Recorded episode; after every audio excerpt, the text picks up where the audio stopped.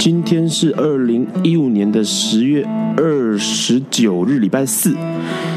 哎，现在是时间晚上九点钟。你所收听到的是不寡笨瓜秀。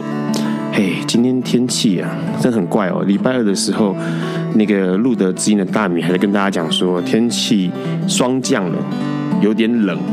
可是呢，明明中午就热得要命，所以这天气实在是阴晴难测。再加上嘞，现在马上就要诶游行了，对不对？所有人都在期待礼拜六的游行。那个 Run 有上网看了一下，礼拜六的降雨几率居然高达百分之七十，哎，是是不是让大家很紧张？因为百分之七十的降雨几率，这这个其实听起来有点不太妙。好，今天的节目呢，我们邀请了非常特别的来宾，然后我们今天主题诶，想要来聊一聊演艺圈是如何帮助同志运动的哦。哎，聊到这个东西，就要先谈一下，世界各国好像都有所谓的同志天后。那当然不用话，没有话，没有话讲。第一名可能想到的美国流行乐坛，那就是马丹娜啦。好，马丹娜从早期用一种比较耸动的，然后比较呃，我觉得是尖锐的，挑战传统的、反叛的方式来表达她的想法，然后同时也表达女权这件事情。然后现在呢，呃，他似乎有一些光芒被另外一个女神给盖过去了。就其实前一阵子，就是 Lady Gaga，同样的 Lady Gaga 这个语不惊人死不休的风格跟特性。也吸引到了喜欢语不惊人死不休的同事同志啊，所以说这个不管是什么肉片装啦，或是各种稀奇古怪的造型啊，或者是稀奇古怪的歌曲，我觉得他歌曲每一次都有挑战权威、挑战传统的意涵在里头。那这是让大家觉得哎耳目一新的。继玛丹娜之后，Lady Gaga 让全世界的人都振奋了起来，尤其是。左派的啊，尤其是这种比较喜欢挑战、喜欢反骨的啦，应该说都丁骨的、丁骨的同志或同丁骨的，不管异性恋社会的同志、同性恋社会的，都觉得 Lady Gaga 哇，好猛、好勇哦，怎么可以去去做这样的曲子，然后唱这样的歌？好啦，除此之外呢，当然 Beyonce 啦，或者是 Katy Perry 啦，或者是凯莉米洛，嘿，大家都是这种同志天后，很多歌曲，相信同志在这个不管大场合、小场合，可能都有那个都有都有他们的乐曲声陪伴的同志，好几个孤单无奈的夜，或是热闹狂欢的夜哦。那不然你也是一样。那当然法国也有他们同志天后，那个嗓音很迷幻，然后歌词很艰涩难懂的。米兰反反反莫，米兰反莫嗯，他也是一个呃统治天后，然后在法国相当的有名。那在苏格兰呢？苏格兰这个我觉得还蛮有趣的，他这个这个女歌手叫做 Annie Lennox。Annie Lennox，她基本上声音很粗，然后很沙哑，然后她有两首歌很红嘛，一首是坏一首是 No More I Love Yours。那尤其是 No More I Love Yours 的音乐录影带，更是让人很惊讶，里面全部都是那个长满胡渣的男舞者穿女芭蕾舞服在跳舞。OK，然后呢，呃，那种那样的。那样的 MV，当然让想要说扮装啊，或者是这个呃变装的感觉。所以当这个苏格兰的歌手当这个同志天后当之无愧哦。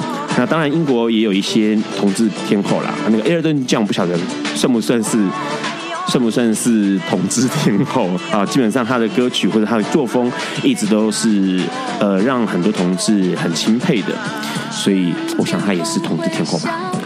好，今天待会我们听完这首歌之后，我们特别来宾就来跟我们聊一聊这些话题。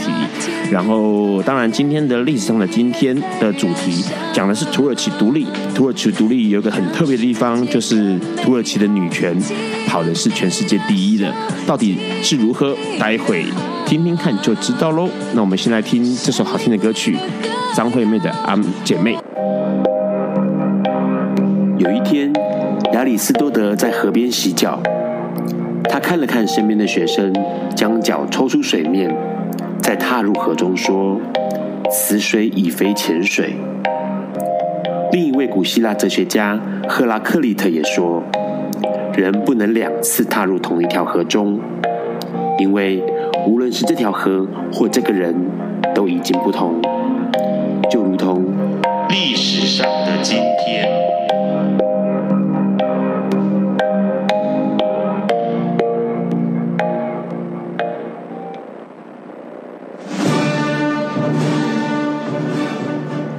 今天是二零一五年十月二十九日，九十二年前的今天，也就是西元一九二三年，土耳其共和国宣布独立。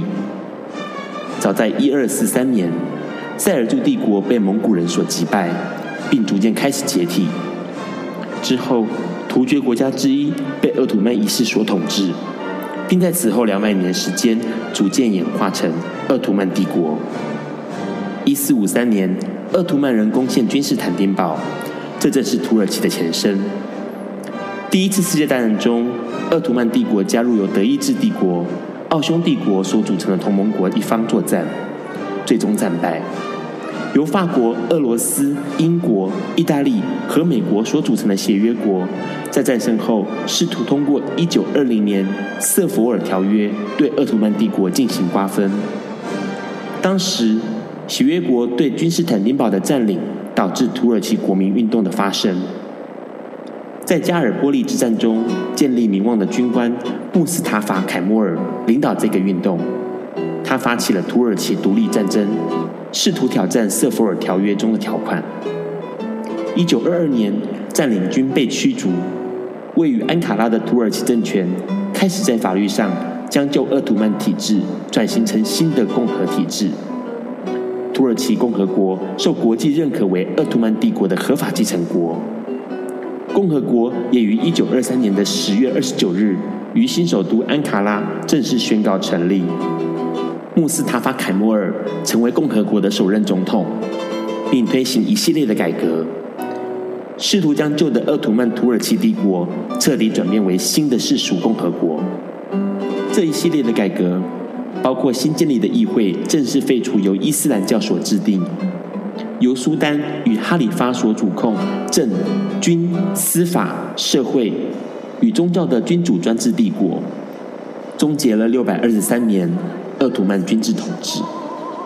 同时，他制定的洛桑条约规定希腊和土耳其的人口交换，一百一十万名希腊人离开土耳其前往希腊，而三十八万名穆斯林则由希腊来到土耳其。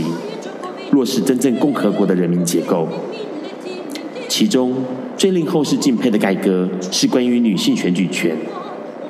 历史学家盛赞，这不仅是伊斯兰世界的突破，也是西方世界的突破。西方世界，女性第一次获得了许多权利，包括投票权，而其他两性平等的法律权利，也在一九二六年到一九三四年之间落实。土耳其的女权运动者与其他国家的女权运动者不同，他们认为自己最好的机会在于维护与宣扬鼓吹世俗价值和男女平权的凯莫尔主义，而不需要直接去争取基本的权利和平等，因为凯莫尔已经在所有的思想主张中纳入女权运动的诸多想法。在共和国初年的一次会议中，凯莫尔对女性同胞喊话。他说：“为我们赢得教育之善的胜利，你们将会为国家做出的贡献，会比我们以前所能争取的成就都要大得很多。这就是我向你们呼吁的。”而凯莫尔对男性同胞则说：“如果从今天起，女性不再分担这个国家的社会生活，我们将永远无法达成我国的全面发展。我们将会不可弥补的落后，无法与西方文明并驾齐驱。”你现在所收听的是土耳其共和国的国歌《独立进行曲》，歌词提到：“不要怕，在光辉的黄昏挥舞红色的旗帜，不会褪色。这是我的，且属于我勇敢的民族。不要皱眉，缅甸的新月，请对英勇的民族微笑。对于自由，是我的神崇拜的国家所拥有的绝对权利。”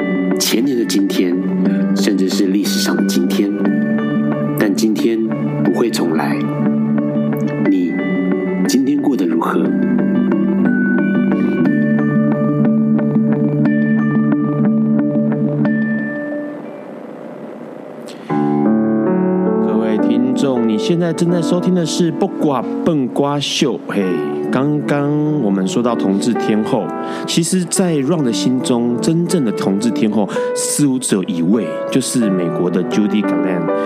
呃，为什么会提到他？其实跟我们后天要做的同志游行是有关系的哦。呃，同志游行全世界都是在六月份，为什么？同志呃，六月是同志骄傲月。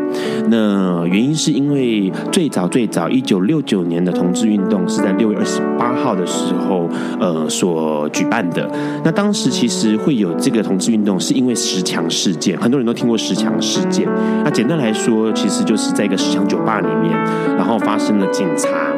去这个殴打呃同志朋友的一个现在的情况哦，那那当时其实有一个说法，为什么会殴打起来？有个说法是那时候因为刚好碰到了呃 Judy Garland 的过世，他是六月二十二号过世的。那他过世之后，其实所有的同志朋友都非常的沮丧，在美国，那他们就好几天都是在酒吧彼此呃聊天喝酒，然后谈谈这个他们心目中的同志天后的往事。然后没想到在六月二十二号。二十八号的时候就发生了十强事件，以致后来就开始有人决定要做个游行，然后来呃反抗这个强权。好，那重点是刚说完了美国的，然后有这个苏格兰的啊各地的同志天后，那台湾会有同志天后吗？刚刚我们收听到的是《姐妹》，《姐妹》这首歌很熟啊，他全台湾应该每个人都会唱《姐妹》了。那他的唱也唱这首歌的人是阿妹张惠妹。那那首歌是张雨生作词作曲的。那好，想到这里，就让我们来宾自我介绍一下。Hello，Hello，Hello，大家好，自我介绍一下，我是陈镇川，很高兴来这边跟大家聊天。好，简单有力。陈镇川，但问题是你讲只讲自己是陈镇川，没有人知道是为什么跟阿妹有关系。哦，我跟他工作，其实我们老朋友啦。那这十年来，我担任他的经纪工作，刚好到明年初满十年吧，所以我们有还蛮很密切的关系啦，不是蛮很密切的关系。因为经纪人跟艺人之间的关系，我觉得那那个是，诶，应该说好像从。在不管是做什么事情哦，唱片或者演唱会这些东西，所有的源头到发生到结束，它彼此是紧紧的绑在一起的。是是，很多你的想法要让他知道，他的很多想法让你知道。是，然后两个人彼此之间是完全坦诚嘛，就是你有什么想法，你必须直接说。你喜欢什么，不喜欢什么，你得要直接讲。那其实说实在话，因为呃，川哥在这个演艺圈很长一段时间。我想要先在聊我们的同志天后之前，台湾的同志天后之前，嗯、来聊一下关于演艺圈有没有什么？因为我觉得同同志台湾的同志运动或者同志的可见度跑这么快，似乎演艺圈这个被所有人都可以接受，而且是最频繁接触的一个一个事物哦，有关系。演艺圈是怎么样帮助同志的？我觉得其实这个是水到渠成的，包括这几年台湾社会风气的快速开放有很很大的关系。是，然后加上演艺圈本来就是比较掌握比较流行性跟比较新的社会议题的一个族群，所以在同志的声音被大量的转述跟放大的这个时候，它很容易跟演艺圈就画上等号。嗯，那演艺圈的其实演艺圈一直都会有一种，因为台湾其实是一个非常。呃，民意诉求的社会，那我觉得演艺那刚好刚好演艺圈也是一个很软性，可以表达很多议题的的一个媒介。是，而且好像透过演艺圈的各种形态的表现，更容易让平民百姓去接触到。我在二零零七年的时候受邀到高雄去做一个呃短的讲座，然后我就提到了，我就因为那时候自己本身跟演艺圈的这个相处啊，互动比较多，然后我就做了一个小小的那个整理跟归纳。然后这个研究还蛮有趣的，后来让几个专门在研究同志运动的教授们很感兴趣的问我，因为他们你要学学院里面的人根本不理有演艺圈这一块，他们从来不晓得说原来有这个有趣的互动在里头。比如说那时候有一首歌叫就是顺子的《Open Mind》。那这首歌其实很多人在网络上都可以查他的 MV 啊或什么的。那那个 MV 很有趣，因为他整个歌词就是你打开心胸嘛。然后他的 MV 里面就好多男生女生，不管是年轻小朋友的拥抱、亲吻，或是老人的握手、亲吻、拥抱，很多很多组。其中有一组就被我赫然发现，就是两个女生的拥抱跟接吻，可是时间非常短暂，可能只有几零点几秒钟或者几秒钟，他就立刻一闪而逝。但是似乎透露了某些讯息，就是说夹杂某一些同志的讯号在里头，暗度陈仓的，可以让。一般人可以接受，是。那除了这个之外，我觉得以前我也很感谢某些演艺圈的人哦，包括比如说像以前 Channel V 的唐志忠，嗯、或者像黑人陈建州他们，嗯，他们很喜欢做一件事情，就是反串女生，是。然后这个这个、这个不胜枚举，他们反正各各式各样的女艺人。然后可是那个反串，你知道早期所有人看到男生穿女装会觉得呃好恶心哦，但是因为他们常常这么做，这么样的我们叫他恶搞好了，这么样的恶搞，可久而久之你觉得、啊、好像也没什么大不了了，是。以至于。到现在，我可能在前几年看到说，某个大学的学校，或者是某一个知名的企业，他们尾牙的时候，老板穿女装跳天鹅湖或什么的，哎，似乎是没什么关系的了。是，可是早期不太可能吧？你叫带生意穿一个女装，对，这不可能。好像我觉得那个好像在一个呃不知不觉之间，我们就用一个很偷渡的方式，然后让大家去接受。跨性别这件事，哎，跨性别同志，然后各式各样的议题，好像就都都都浮现出来。对对，还那你你自己手上就是，比如说唱片公司的艺人，有没有尝试过做一些在 MV 里面，或者在演唱会里面做一些反串，或者做一些这些东西？其实以我个人的，以我个人啦，我个人的工作角度，我比较，因为其实我常常在看这件事情，它会有两个面向，一个是一个是入股的关心，入股的了解，是另外一个其实同不不可以讳言的，就是其实同志议题向来也是一个很好炒作的噱头啊，当然，不管是画面的尺度也好，像您刚刚讲的反串也好，那。这个部分的操作比较不会在我参与的作品里面，是因为其实我这可能是阿妹给了我很多讯息，她其实很希望用正面的角度，对，帮助呃同志运动也好，帮助同志发声也好，因为她觉得。他在努力的就是让不能接受的人接受，哎，对，所以他一直不想用取巧、奇怪的、哗众取宠度的，或者是他觉得要慢慢来，他所以他一直把爱这件事情放在很前面，就是这样。对，他一直希望大家尊重的是同事的感情，对。对，呃，对伴侣的选择，对，所以他这个部分其实他把关很严了。以我的工作角度来讲，他把关很严，他不会喜欢，比方说我们在演出的时候有一些过度。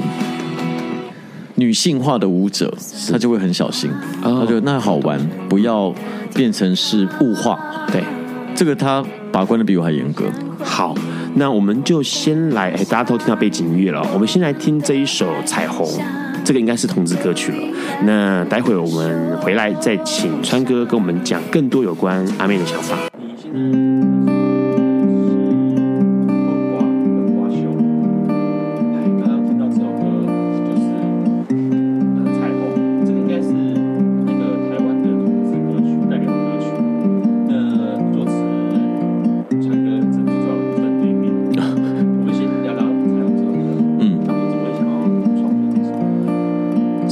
彩虹这首歌是出现在阿密特的第一张专辑里面。那那张阿密特的专辑，其实我们在讲的就是，我们当初在这张专辑，就是我们决定没有要过多的考虑到大众的感受，它其实就是一张阿密特张惠妹很内心世界的一个东西。那其实它里面有张惠妹很重要的一块，大家知道，就是她跟同志之间的感情。不管是身边的工作人员也好，长期的歌迷也好，或者是他本身对同事的爱，所以其实这首歌的歌词主要其实是在讲他跟同志之间的感情，所以她是一个女生在唱她身边最好的同志朋友。对对对对对，所以因为那个其实是在跟阿妹聊天过以后，很多其实其实里面很多句子都是她确实发生过的事。比方说当当初在美国游学的时候，他是可以跟一个很亲密的同志朋友睡在同一张床上的。那他跟我聊过，他说这种事情不会发生在他跟他的女性朋友身上，但他不知道他为什么跟同志朋友就会有一种很奇怪的互相了解跟亲密这样。这首歌其实创作是从这边开始。对对对，是。这样说起来，其实呃，变成变成同志天后的是阿妹还是阿妹？是阿妹，是阿妹，是阿妹，其实是阿妹。她其实从一出道，很奇怪的就跟同事很靠近。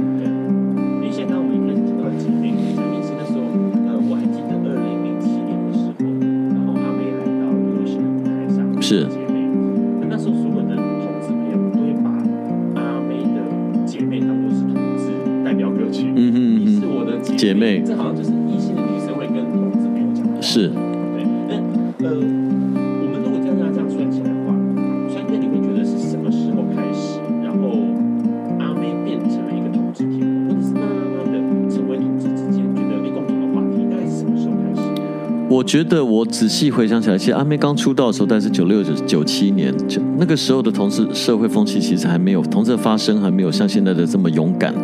跟音量也没有现在这么大，那我觉得阿妹跟同志的关系是从她本身其实就是一个跨性别的艺人开始。其实，其实阿妹当初一开始受到这么大的注意跟欢迎，是因为她其实大家第一次看到姐妹的 MV 的时候，你发现台湾从来没有个女生跳舞这么粗鲁的，脚张开那么脚张那么大，然后嘴巴张那么开。他是他其实首先是用他自己本身的一个特质吸引到很多同事朋友的喜欢。那他其实是从他其实是从这部分开始感受到，原来他跟同事朋友之间的语言频率这么的怎么讲对位，然后他才慢慢去理解做功课，然后包括身边很多同事的工作人员开始就给了他很多的题目，他会去思考，然后关心，加上他后来交了很多的好朋友，其实也都是同事朋友。他会去了解，比方说他会了解同志到底有发生些什么状况，到底有什么问题。因为他的，你知道，其实是在出道以前，她是一个卑南族的小女孩，也那时候也没有很小啦，就是一个单纯的女孩子。那他对于同志这个议题，其实他当初也是，当时也是陌生的。我我我我的观察了，我没有跟他聊过。那但他对于爱这件事情是很没有多做思考的。他觉得你们爱就爱啊，关别人什么事？他觉得一开他刚刚开始的出发点其实是这样，对性别这个对他来讲，他并没有把它当做是一个束缚，或者是一个约束，或者是一个世俗。他他没一他他说他好像从来都没有觉得这个是一个问题。对他来说，种族也不是问题，对，然后性别也不是问题，是爱就爱，对，然后任何人都可以彼此之间有存在爱成分在里面。对，重点是一定要是真心的爱啊，对他来讲。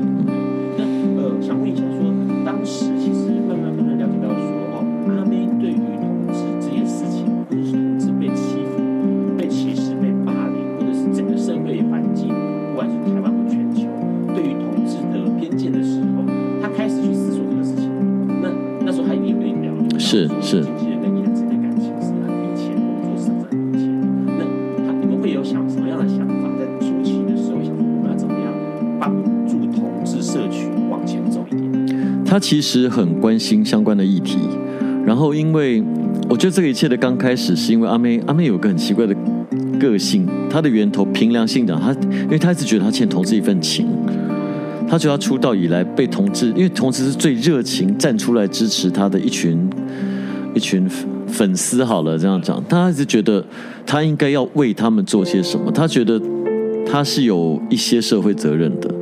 那包括，比方说他，他最关注的两个族群嘛，大家都很清楚，一个就同志族群，一个就是弱势的原住民、贫苦的小朋友念书，这两个就是他觉得他应该用他歌手的影响力去做的。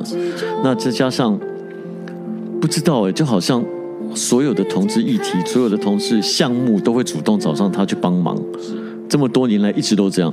而且我觉得阿妹她对于同志，就是对于这个弱势的一份情，好像后来扩及到了。其他的范围，包括说，呃，HIV 感染者，是，他也开始关心这一块，是。然后包括说跨性的朋友们，他也开始关心这一块。我觉得他呃让我觉得很感佩。其实呃讲一个源头的事情，就是二零零七年的时候，那时候我在游行担任呃活动组的组长，那当然舞台上是由我负责。那那时候我就邀请阿妹来做终点的舞台演出。那那时候其实她的演唱，当然那时候的阿妹。并没有像现在那么夸张，就现在每个人听到阿妹啊尖叫，然后口吐白沫这样。是，但是并没有那么夸张。可是那个时候我就感觉到他有一个很很，我觉得那是很激动的热情。他就说我尽量唱没关系。而且那时候发生一件事情，我不知道川哥怎么知道？因为那时候其实让我觉得很感动的有呃有三件事情。第一件事情是呃演唱，因为是公益演出，所以他不收任何钱，就是经纪公司，他他就大家说好不能收任何钱。然后第这四件事情，因为不收任何钱，可是你那只麦克风是要花钱的。为什么？因为麦克风需要有一个人负责保管它，负责调音，对，所以必须要付那个师傅，就是付付那个麦克风的那个师傅的钱。那时候我记得是好像是九千块钱一整天。然后那时候阿妹这边就跟我讲说，好，因为我跟他讲说我们这没有钱，早期办游行很可怕，以后有机会让在节目中慢慢跟你们讲游行游行多可怕。因为游行主席办的时候是只有四个单位出钱。每次游行一开始的时候，就是一个单位出一万块钱，就那时候我就四万块钱要办，那九千块那么贵了，还是还多。然后阿妹就这边就说：“哎、不用担心，我呢出一半，我出五千，你们出四千，等于说还付了那个那个小白的钱。”好，还有两件让让我很感动、很感动的事情，我们在下一节节目的时候再跟大家讲。我们现在听阿妹好听的歌声，这是你你现在正在收听的是《不挂不挂秀》黑》。讲到了第三件让让我们感觉到。非常感动的事情，第一件事情就是他付了一部分的那个小白的钱，那是麦克风。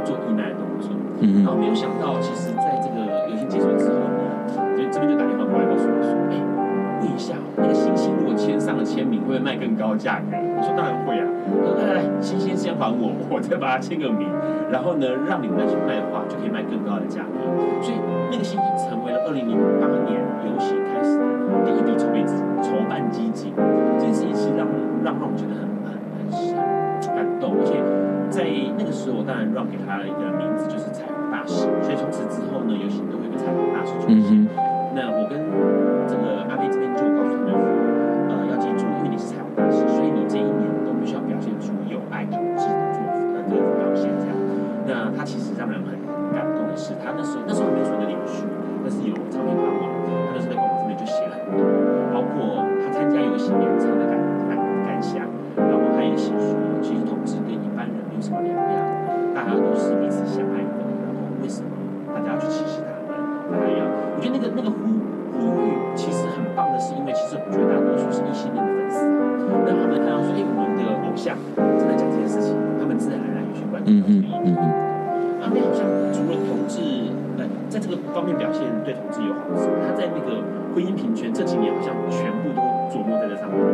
他有，他其实都当初接受到这个邀请的时候，也问了我很多问题，因为他对，因为他毕竟不是这么了解法律，毕竟不是了解这么多政府政策的，那他只觉得，我记得他第一次我跟我讨论这个问题的时候，他回答我说：“这有什么好争取？这不是应该有的吗？”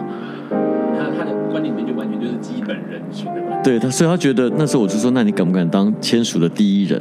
他说这签署是给谁看的？我说去争取，争取立法。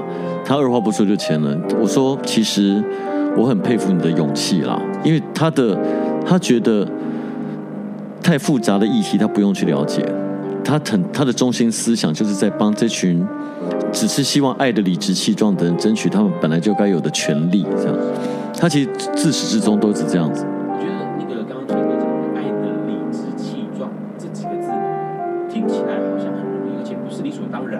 是，对他来讲是。对，可是问题是一大群人到现在还是一样，我们可能要，我们可能对抗的，不只是疫情的社会，还要对抗呃，现在目前陆陆续续，前两天这个让在那个自己里面提到的那个，每次游行都会出来跑出来的搞笑团体，那个护家。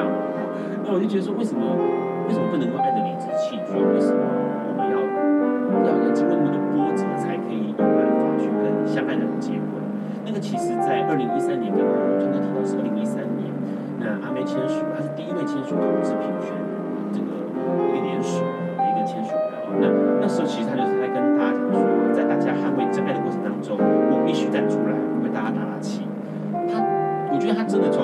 二零零七年当当财务大使到现在，是我一直觉得那是他分内工作，应该唯一参与的社会运动就这个了。唯一参，可是这个社会运动似乎可以。刚刚其实我一直想在想一件事情，就是社会运动其实还有很多层面，尤其是某一种层面，是某一个工具。那我觉得阿妹她参与的社会运动参与的很彻底，因为她可能从演出一直到她的脑子里都在想这件事情。她是不是平时都会跟你讲一些啊，我想要怎么办，要怎么做才可以对同志更有帮助？没有，他其实自己，他其实自己很多天马行空的想法，包括当初我们签署完以后，他觉得应该有些更具体的行动。那时候我记得很多艺人都。好像录一录一些 ID 什么在网络上丢什么，那他就觉得说他是不是也该讲一些话？是我刚，然后我就说，对啊，你当然是第一个签名的人。对，那他觉得他的责任重大，他不可能像其他艺人可能讲一两句话，然后就他就一直想做更不一样的事情，所以他那时候才才在华山办了一个以爱为名的演唱会。对，对，那是刚好是那个二零一三年的十二月二十二号的礼拜天。对，那个就是一个，我觉得那个事情其实所有的团队都被他。整惨，但也都很感动，跟很骄傲去帮他完成这件事情。而且那时候好像是听说他自掏腰包，然后对，因为我们根本来不及找到任何的资源，嗯，完全没有。然后就说没关系，他就他那时候是说他就简单做，他说一个平台我来唱就好了。对，但你知道他的个性，这个永远都是骗人的。那一个平台开完会以后就变得不是一个平台，就要加这个加这个加乐手加什么？对，因为他也会想到说给同志朋友听到。好听的对呈现，他本来是只想一个平台唱几首歌的，后来我记得那个演唱会也有玩了大概两个多小时，是，但很，我觉得很有意义。我觉得他这这个都他这个付出得到了很多正面的回响，对他来讲是值得的。对。那我现在很期待下次阿妹是站在肥皂箱上唱歌，那个就很像以前早期大家争取权益的时候的做法。那呃，上次我记得呃呃去年的时候，我我跟川哥去看呃一个云门舞集的表演哦，那时候川哥其实在席间有跟我讲说，哎，阿妹这个张小姐实在是一天到晚都在想说，我要怎么做才可以做更多。那其实整个团队，因为你知道一个天马行空的想法，整个团队就要动起来。是，然后所以川有时候川哥也拗不过他，然后我那个。那时候其实看一看，我觉得很有趣，因为一个艺人他不断的抛出他的想法来，然后刺激这个团队，然后朝着一个目标前进。那个目标就是说，我们要怎么样让更多人知道爱这件事情。然后，因为他他会的就是唱歌，是。然后你们来实现他唱歌，以传达爱。这个这个方向的目标，嗯嗯、对，那他那个，你觉得未来有可能有什么样的方式可以让他实现这个梦想，做更多的梦想？我觉得他对于这个题目，他是永远不会放弃了。就像我们在全世界巡回，其实我们也会去比较保守的城市或国家，会被软性的警告，不要过度的强调这件事情。对，但他其实从我帮他做的第一个演唱会 Star。在小巨蛋，他突然在某一首歌的时候，突然自己在台上叫了一句：“我的同志朋友在哪里？”哇，这啊川哥不提我都快忘记。这个那个事情是所有工作人员都吓一跳，连我都吓一跳的。因为你知道吗？你这个这个事情，每次让子跟人家提到，我就说这真的是太太感动。因为你知道，从那个时候之后，他几乎只要演唱会，就一定会喊这一句。对，然后那个东西是你要一个很无形的力量，我觉得。对，然后大家会觉得说。我们应该这样讲，游行过了就过了，就是一天的呃风光，一天的热闹。可是很多同学同志朋友想说，那除了那天之外呢，谁陪着我们？没有想到，在其他的场合，在不同的时间，不是那个游行的当日，你会听到一个你自己喜欢的歌手在舞台上面，然后呼喊说：“我的同志朋友，你们在哪里？”对，那第一次我们听到的时候，其实惊吓之余很感动。对，因为第一感动的是他的他喊出来的那个热情跟真诚的勇气，这样。那第二个感动，其实是你听到现场回音原来这么的激昂，嗯，你就好像听到很多。憋了很久的声音，突然很大声的告诉阿妹：“我们在这里。”对，那个其实是一个我很我做演唱会这么多年来最难忘的一个一个 moment。嗯，他其实我觉得阿妹其实到后来，其实他一直在做一件事情，就是他一直想尽办法让同志朋友们有一个力量。嗯，那个力量，我觉得不管是从歌曲上面，因为我相信他在每一首专辑、专辑里面每首歌，他一定都有参与。那怎么样去表达他对于同志的情感？然后包括呃，像二零零七年的时候，我们在舞台上面，呃，阿妹也拥抱了艾滋感染者、哈士奇朋友们。那其实现在要给大家听的这首歌呢，叫做《这样你还要爱我吗》？那这首歌是收录在《偏执面》里面一首歌。这首歌让在听到的时候，其实有点点呃惊讶，因为这首歌感觉很像帕斯提的朋友在跟他的另外一半，可能不知道他的情况的另外一半在讲这句话。他说：“这样你还要还要爱我吗？连我的噩梦也爱着。这样你还要爱我吗？我不要回答，我只要听你爱我，你不怕。”然后后面他唱到说：“你犹豫了。”最后面他要唱到说，误会你说爱就是爱了，我在傻什么？我们先来听张惠妹的《这样你还要爱我吗》。爱因斯坦说，这世界不会被那些作恶多端的人毁灭，而是冷眼旁观、选择缄默的人。苏格拉底说，世界上最快乐的事，莫过于为理想而奋斗。今晚，谁来跟我们说悄悄话？名人悄悄话。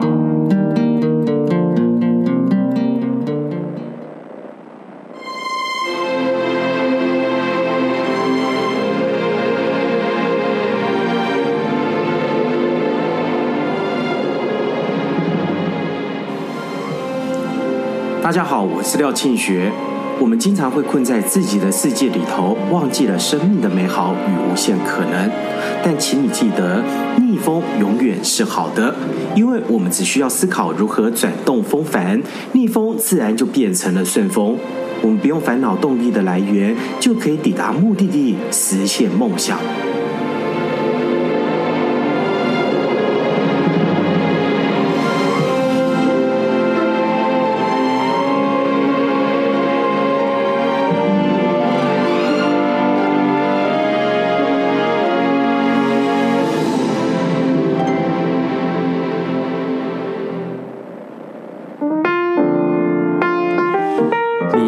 收听的是不寡笨瓜秀，哎，我们今天邀请了川哥来跟我们聊我们的同志天后阿妹张惠妹哦，哎，其实刚刚川哥讲了那么多，其实我觉得有一点比较好奇，因为其实说实在话，艺人有想法，经纪人不停啊，唱片公司不停，那也是没辙。好，那所以想问问看川哥说，未来其实因为你手上的艺人也蛮多的，那这些不管是有。帮他们打理事情的，或者是哎，并没有打理，可是有接触到的，你会有什么样的想法？会从其他人的角度，因为我我觉得台湾不止应该有一个统治天后，应该有更多的天王跟天后，然后大家站在一起，你会有什么想法？我觉得这个，我觉得参与这个议题的热心的艺人非常多，但我觉得其实需要过程，因为比方说了解这个。这个这条路怎么走的真谛，阿妹也花了很多时间。是，那我们看到现在，比方说九令也很积极，是，然后有些艺人也开始陆陆续续的加入。我觉得大家的艺人，呃，我只要了解到的艺人对这个题目都是非常的有热情的。是，但我如如果是在我的眼，我会建议他们在不用为参与而参与。嗯，他们应该在了解完的情况下，因为这条路未来会变怎么样，其实大家都不知道。是，明天碰到新的问题，或者顺利的再迈前一步，对，需要解决什么，其实大家都不知道。所以我觉得以经纪人的角色来讲，我觉得应该帮他们找到对的题目，让他们参加，而不是只是锦上添花。我觉得会没有失去他们的功能性。是，而且其实说实在话，就同志运动做那么多年，同志们变成一块大饼，这个大饼是很多人都想要分的大饼。嗯、那很多艺人，其实，在之前呢，我们二零零七年阿妹唱过了同志游行之后，哇，隔年开始，后面陆陆续续，我每次到了游行前，就会一大堆艺人的经纪人或者艺人朋友就打电话来说啊，今年有没有机会上台？啊，我心想说，因为你知道吗？每次听到这个问题的时候，我们这个游行联盟就会关门、关起门来开闭门会议，就会检视这个艺人他到底有没有资格做同志大使、彩虹大使、同志艺人。因为如果你这一整年都没有对同志有什么看法或想法的时候，你今天吵着说，嗯，某一天你要当彩虹大使，这实在说不过去。嗯，对。那所以其实那时候，哎，想了一想之后，我们在二零一零年吧。还是二零零九年，那个有阿密特的身份再次登上了游行的舞台嘛？对，那他其实因为你知道，那一那几年检视下来，每次闭门会议就是好像除了他没有其他人更适合，所以呀、啊，那个经纪人要卖力，要努力，让你的艺人朋友或者是艺人了解说，其实呃，我觉得像萧敬腾就是个例子，他可能对于流浪动物。就很关心，然后他亲身去做这些事情，然后不不惜花很多很多的心思跟很多很多的时间去对讲这个事情。那我相信说，这个其实，哎，关于同志运动，关于平艾滋平权运动，应该要有更多，或者关于跨性的运动，关于其他青少年同志的运动，我觉得那些东西应该要更多时间，让这些有影响力的人是能够知道。嗯，对。那，哎，接下来。我们哎，上个先讲一下上个礼拜哦，上个礼拜我们那个三个两个题目，而且有个题目就是在我们节目中回答，你听到节目里面的任两个日本偶像剧，就有机会能够获得台中这个科博馆的生物利用票。那有两位朋友有留言，然后同时回答了正确的答案，一位是海豚阿三，那还有一位是哎，他的昵称是 A H A P A 哈阿。阿哈帕好，阿哈帕二零零一，那两位都有留。那因为呃，Ron 手上还有另外一组是立体剧场的票，所以两位你们都可以获得这两个礼物，呃，就是一人一组啦。OK，有些人有呃，海豚阿三是生物律动，那阿哈帕就是立体剧场。那本周的问题呢，就是只要用在网络上面私密留言给 Ron，告诉我。今天节目播放的歌曲当中，你最喜欢哪一首？那原因是什么？一定要告诉我原因哦。然后一样，我会在下个下次的节目当中来告诉大家谁获奖。然后同时那个奖品大家自己看网络哦。那如果想要收听网络或者是看到网络的讯息，你只要在 Google 搜寻帕斯提电台或者 Plus Radio，你都可以看到相关的节目讯息，还有呃让这边。不挂笨瓜秀的活动讯息。那未来呢？其实很多朋友都想说，未来有没有机会这个？请阿妹上节目，好，那让给自己一个期许，我们的未来也许一周年的时候啦，或者是收听率突破某个指标之后，看看有没有机会，我们请川哥哎带着阿妹来上节目。那当然收听率或者是这个朋友要更多，那亲自的听听看我们同志天后怎么样鼓舞大家，而且一年之后不晓得同志社群或者是帕斯提社群有什么变化？是是，川哥已经累了，好了，不会不会不会，我很专心在听你讲话。好，接下来我们最后。后面在跟大家说拜拜之前，要放的这首歌是，呃，收录在你在看我吗这个专辑里面的《我最亲爱的》。那这首歌其实让我每次听都会哭，哎，所以我就不要听了。然后我们先跟大家说拜拜，晚安，大家好好的欣赏，在十点钟的时候听到欣赏这个《我最亲爱的》，然后是由阿妹演唱。各位观众晚安，川哥要说晚安，晚安，晚安，谢谢大家，好，晚安，拜拜啦，拜拜，大家下周见，拜拜。